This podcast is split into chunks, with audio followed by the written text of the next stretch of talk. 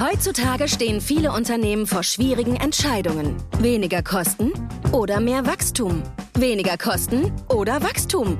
Ja, machen Sie beides möglich. Mit nur einer intelligenten digitalen Plattform. Entdecken Sie auf servicenow.de, warum die Welt mit ServiceNow funktioniert.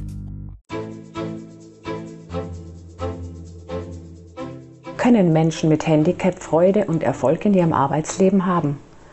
Laut der Bundesagentur für Arbeit waren 2022 im Durchschnitt 64.000 schwerbehinderte Menschen arbeitslos. Das waren immerhin 9.000 weniger als im Jahr zuvor. Aber was können bzw. müssen Arbeitgeber tun, um Arbeitnehmerinnen und Arbeitnehmern mit Handicap einen interessanten Arbeitsplatz anbieten zu können? Das und mehr klären wir gleich. Herzlich willkommen bei Tech Talk, Voice of Digital. So heißt der Podcast von Computerwoche, CRO Magazin und CSO Online. Mit Thomas Kölblin-Herzig habe ich mir einen Fachmann eingeladen, der weiß, wovon er spricht. Der Wirtschaftspsychologe berät und coacht Einzelpersonen und Unternehmen und schreibt selbst auf seiner Website, ich bin froh, dass ich ein Handicap habe. Mein Name ist Beate Wöhe und ich freue mich, dass Sie meiner Einladung gefolgt sind, Herr Kölblin-Herzig. Vielen Dank, Frau Wöhe. Ich grüße Sie. Schön, mit Ihnen wieder im Dialog zu sein und ich freue mich auf das tolle Thema heute mit Ihnen. Ja, ich mich auch. Und gleich zu Beginn erklären Sie doch bitte schon einmal, über was wir genau reden. Handicap, was ist das? Aus meiner persönlichen Definition ist Handicap eine Chance, das aktuelle Potenzial, was sich auf die Siegerstraße in das Leben einbringen kann. Ich finde, neben allen möglichen Definitionen, die man im Internet lesen kann, in Formalien und Duden-Definitionen, gefällt mir eigentlich der Golfsport, die Definition des Handicaps am besten. Denn der Golfsport sagt, ein Handicap zeichnet das aktuelle Spielpotenzial des jeweiligen Akteurs wieder. Also finde ich einen guten Vergleich, dass ich und ein Golfspieler die Gemeinsamkeit haben, das Handicap besser auf die Siegerstraße zu bringen. Na, das ist ja eine gute Definition. Das hört sich auch wirklich gut an. Zumindest sehr positiv. Jetzt ist es ja so, bei uns in Deutschland, äh, Betriebe mit mindestens 20 Beschäftigten sind in Deutschland dazu verpflichtet, mindestens 5 Prozent ihrer Arbeitsplätze mit schwerbehinderten und anderen anrechnungsfähigen Menschen zu besetzen. Erfüllt ein Betrieb diese Vorgaben nicht, hat er eine Ausgleichsabgabe zu entrichten. Haben Sie, Herr Kölblin-Herzig, denn bessere Argumente für Arbeitgeber als Geld, um gehandicapte Menschen anzustellen? Auf alle Fälle. Ich finde, besonders die letzten Jahre und die aktuelle Zeit ist doch eine Chance für Unternehmen, sowohl im Markt als auch für die Kunden mehr Persönlichkeit zu zeigen. Und ein Handicap kann sichtbar sein, wie bei mir, oder kann unsichtbar sein und ist vielleicht, wie bei meinen Coaching-Kunden, einfach nur eine Bremse zu einem Ziel. Aber die Unternehmen streben doch heute nach Alleinstellungsmerkmal, nach dem Besonderen. Was macht die Mitarbeiter des Unternehmens gerade aus? Und ich finde, ein Handicap ist eine Chance für eine besondere Persönlichkeit, die bei dem Kunden durch irgendeine Art und Weise besonders sichtbar im Gedächtnis bleibt oder eine tolle Begegnung darstellt. Und ich erlebe in meinem Umgang in der Selbstständigkeit auch zusammen mit meiner Frau immer sehr positives Feedback. Wie können, es fällt mir gerade so ein, wenn ich jetzt ein Unternehmen wäre, ähm, das sich dazu entschließt, mehr schwerbehinderte Menschen oder Menschen mit Handicap einzustellen. Wir gestalten jetzt mal gemeinsam eine Stellenausschreibung. Wir schreiben jetzt nicht unten ganz klein hin, so nach dem Motto männlich, frei, weiblich, Schwerbehinderte werden bevorzugt. Würden Sie es ganz oben vorne dick draufschreiben? Wir suchen gehandicapte Menschen, wir suchen schwerbehinderten Menschen. Glauben Sie, das würde ankommen? Jetzt muss ich aber drei Sekunden nachdenken. Ich glaube, ich würde es umformulieren. Ich würde vielleicht, wenn ich das Unternehmen wäre, mal versuchen äh, zu fragen, wenn Sie wie ein Golfspieler Ihr Handicap auf das bessere Grün bringen wollen, dann sind Sie bei uns vielleicht richtig. Vielleicht würde ich so eine Kopfkino-Formulierung wählen, um, um diese Formalie einfach ein bisschen greifbarer, spürbarer zu formulieren. Aber durchaus würde ich sagen, im zweiten, dritten Satz, wir wollen bewusst Inklusion oder Diversity äh, proaktiv Flagge zeigen und haben uns für diese proaktive Formulierung gewählt. Durchaus. Und ich glaube, es kommt an. Ich habe ähm, in Vorbereitung auf das Podcast die ein oder andere Stellenbörse gesehen. Und da gibt es durchaus nicht nur graue, formale, behördliche ähm, Internetadressen, sondern durchaus die eine oder andere wirklich pfiffige Lösung für gehandicapte Menschen, die dort versuchen, auch dort ihre persönliche Entwicklung voranzutreiben. Wer ist denn äh, daran auch beteiligt? Das eine ist natürlich die Personalabteilung, ist ganz klar. Die Geschäftsleitung muss natürlich äh, zusagen. Ähm, aber wer muss trotzdem noch mitgenommen werden? Es gibt ja auch Kollegen, es gibt Arbeits-, äh, es gibt Abteilungsleiter und so weiter. Äh, wie bereitet sich denn ein Unternehmen da, darauf vor, wenn wir so zum Beispiel, wenn wir von einem Mittelständler sprechen oder vielleicht auch von einem Kleinunternehmen mit, mit 10, 20 Leuten, äh, wenn man sagt, okay, wir öffnen uns in der Beziehung? Da ist bestimmt, da hat es zwei Medaillen oder die Seite hat, Ihre Frage hat zwei, zwei Seiten. Zum einen äh, gibt es natürlich Informationsansprechpartner, formal betrachtet die Bundesagentur für Arbeit, die formalen Hauptfürsorgestellen oder der Integrationsfachdienst oder umgangssprachliche Integrationsämter. Dort sind ähm, Kolleginnen und Kollegen oder Mitarbeiter, die sich formal um diese Dinge kümmern, weil wenn es darum geht, Schwerbehinderte äh, im Unternehmen zu, betracht, äh, zu beschäftigen, geht es auch hier und da um rechtlich formale Dinge und dort haben Sie gute Ansprechpartner. Das ist die eine formale Seite. Innerbetrieblich natürlich ganz wichtig die Personalabteilung, aber natürlich auch je nach Unternehmen auch den Personalrat oder die Betriebsräte. Das ist natürlich eine Mitarbeitervertretung. Dort gibt es eine besondere ähm, Zuständigkeit in der Schwerbehindertenvertretung. Oder was ich eigentlich mehr präferiere mit Ihrer Frage seit neuestem, die ein oder anderen Unternehmen wie bei uns hier am Rande des Schwarzwald, ein Nischenmarktführer, der hat einen Inklusionsarbeitskreis aufgestellt. Ähm, Teilnehmer sind Gehandicapte oder Nicht-Handicapte oder vielleicht sind auch der ein oder andere Golfer dabei. Also da steckt man die Köpfe zusammen und sucht dann nach Lösungen. Und ich glaube, um das geht es. Es geht um Lösungsorientierung. Jetzt äh, haben Sie mich gerade auf was gebracht. Äh, haben Sie, waren Sie mit diesem Arbeitskreis, mit dem Arbeitgeber, waren Sie da im Gespräch? Also was, was, was sprechen die dann so in so einem Arbeitskreis? Also natürlich, ja, ich bin mit diesem Unternehmen lose im Gespräch gewesen. Vor, vor, vor zwei Jahren war das. Der, der, die Triebfeder des Personalverantwortlichen war, war einfach der Fachkräftemangel wie kann man, wie kann man dort ähm, die Lücke lösen? Einfach quergedacht, neu gedacht. Und jetzt gibt es ja eine schöne Zahl, äh, Grad der Behinderung, die eigentlich eine medizinisch formale Ziffer ist, um zu, um zu klären, wie stark das, das Handicap ähm, im Alltag behindert, um das Wort einfach mal auszusprechen. Und ähm, der Personaler hat sich die Frage gestellt, was sind eigentlich 40, 50, 70 oder 80 Prozent Handicap wert? Äh, das ist das eine, die körperliche Situation, aber äh, es gibt ja auch äh, Fachwissen, was die, der oder diejenige dann in den Unternehmen mit einbringt. Und dort werden eben Lösungen besprochen. Zum einen, welcher Bedarf in den Abteilungen besteht und zum anderen, wie die Kollegen über dieses Thema ganz bewusst denken. Also dort findet der erste Perspektivenwechsel statt. Jetzt hatten Sie gerade von Lücken gesprochen. Ähm, das ist ja auch das Thema, je nachdem, äh, wie hoch der Schwerbehindertengrad ist.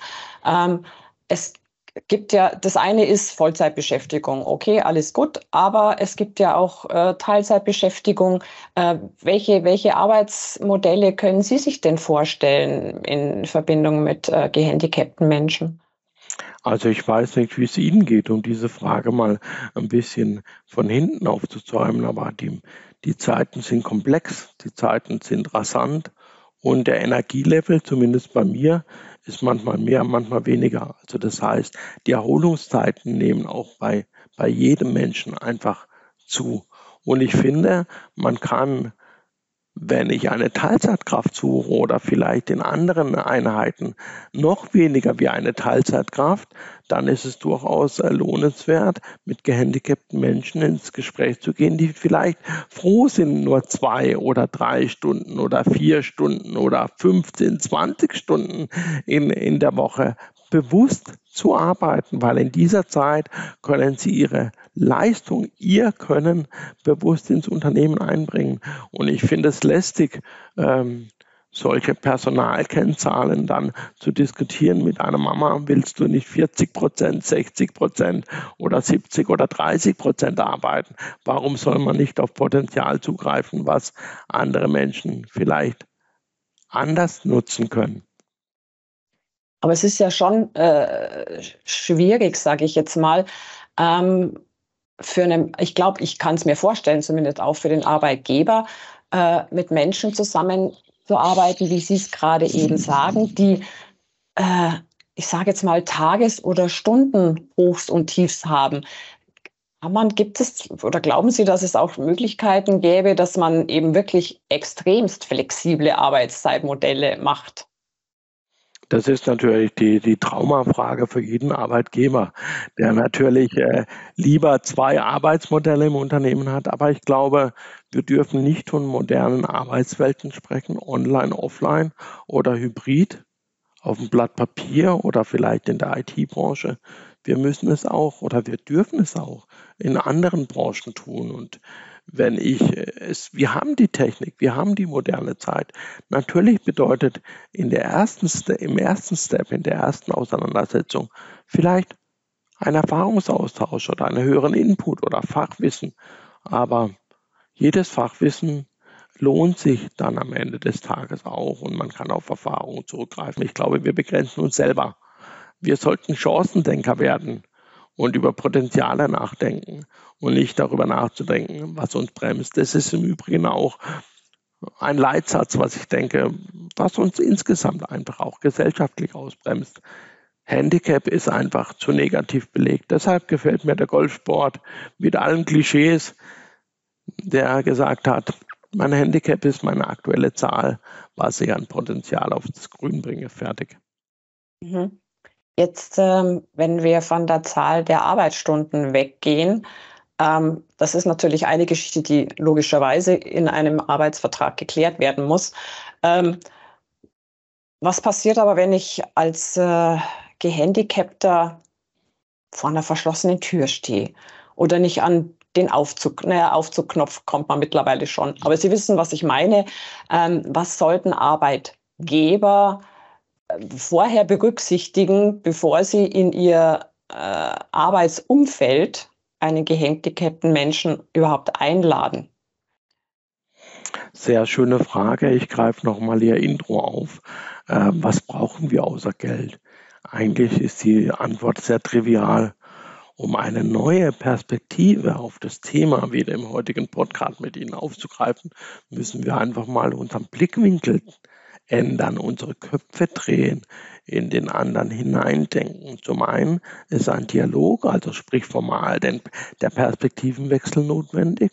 An einem ganz pragmatischen Beispiel die Führungsworkshops meiner Frau und mir. Da kann es schon passieren, wenn wir über Persönlichkeit sprechen, über den Werkstoff Mensch, weniger über Führungstechnik, dass im ersten Step die teilnehmenden Führungskräfte den Perspektivenwechsel nicht greifen können.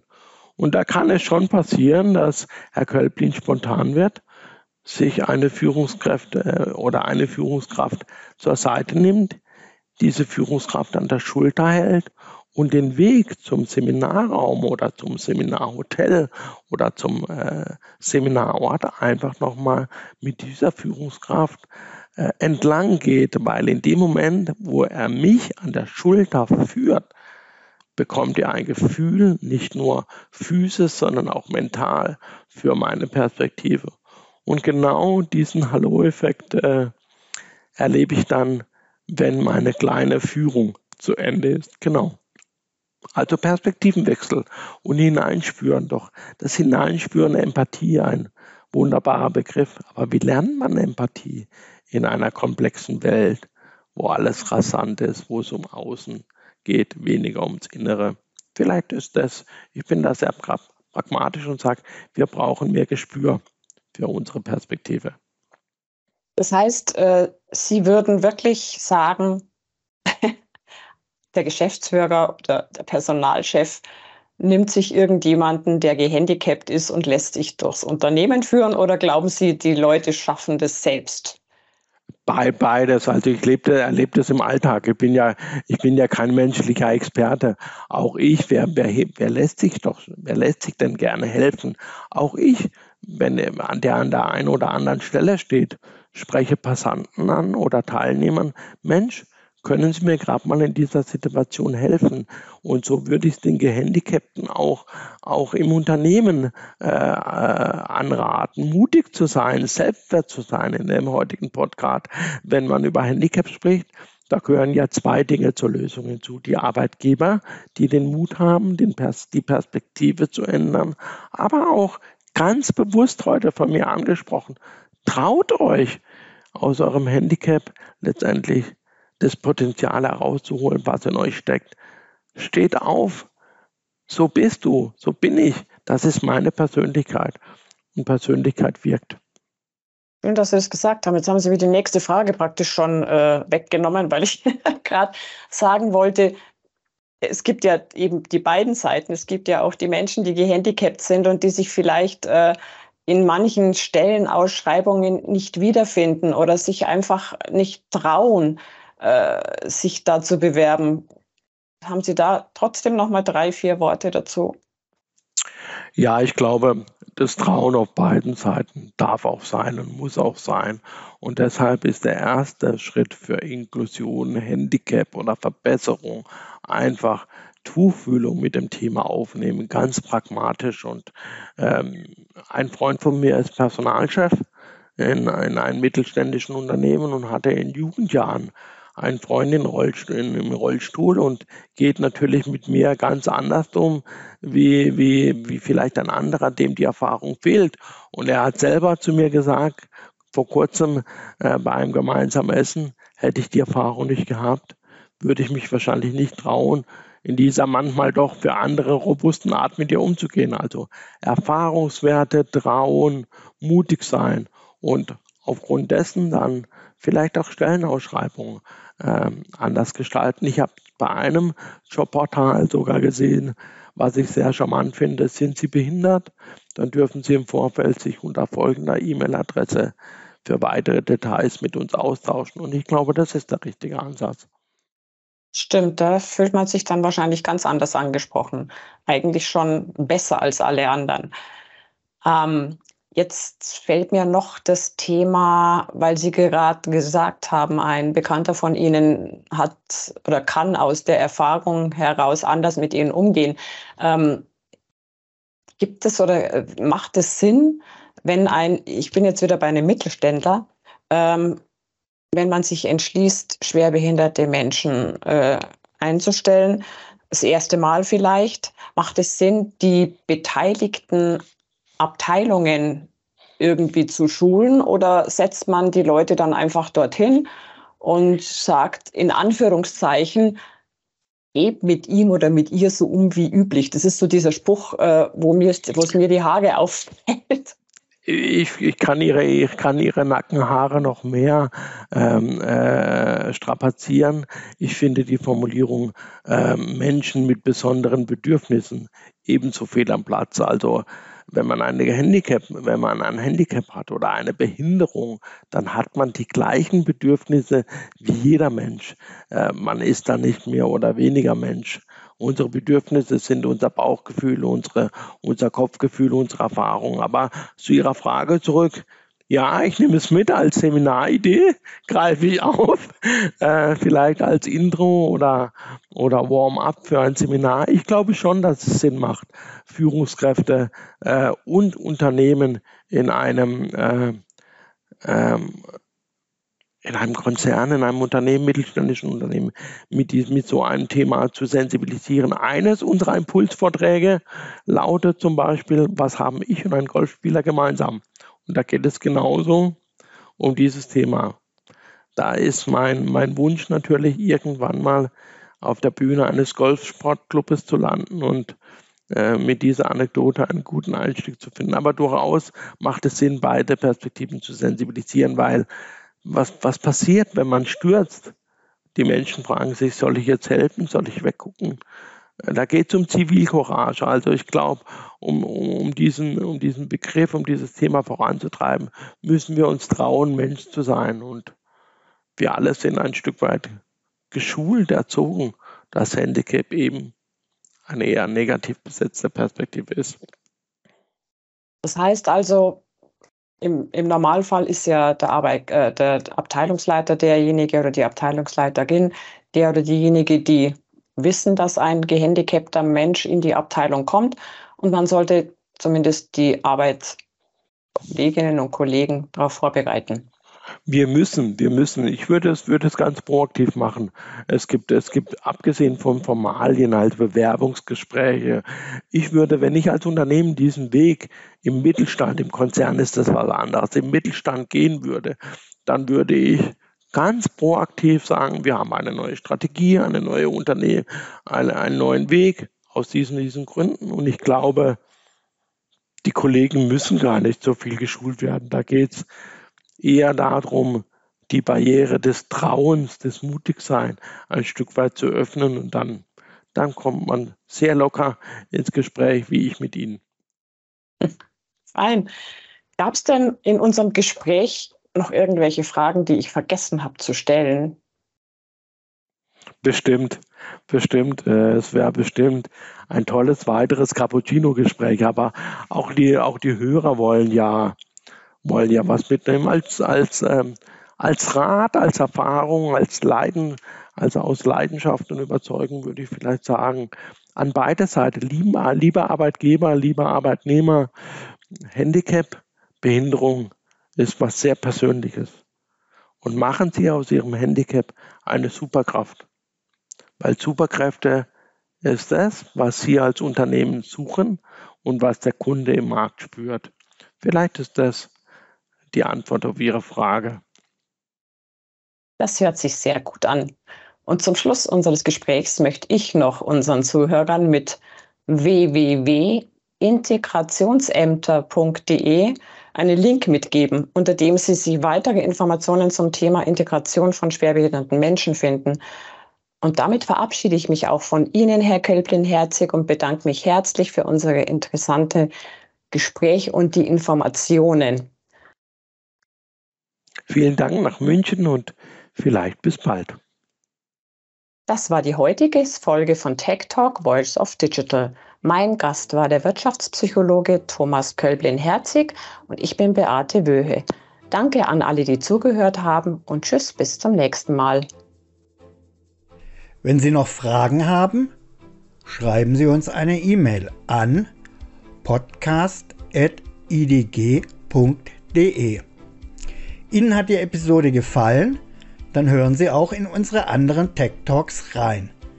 Uns gibt's überall da, wo es Podcasts gibt.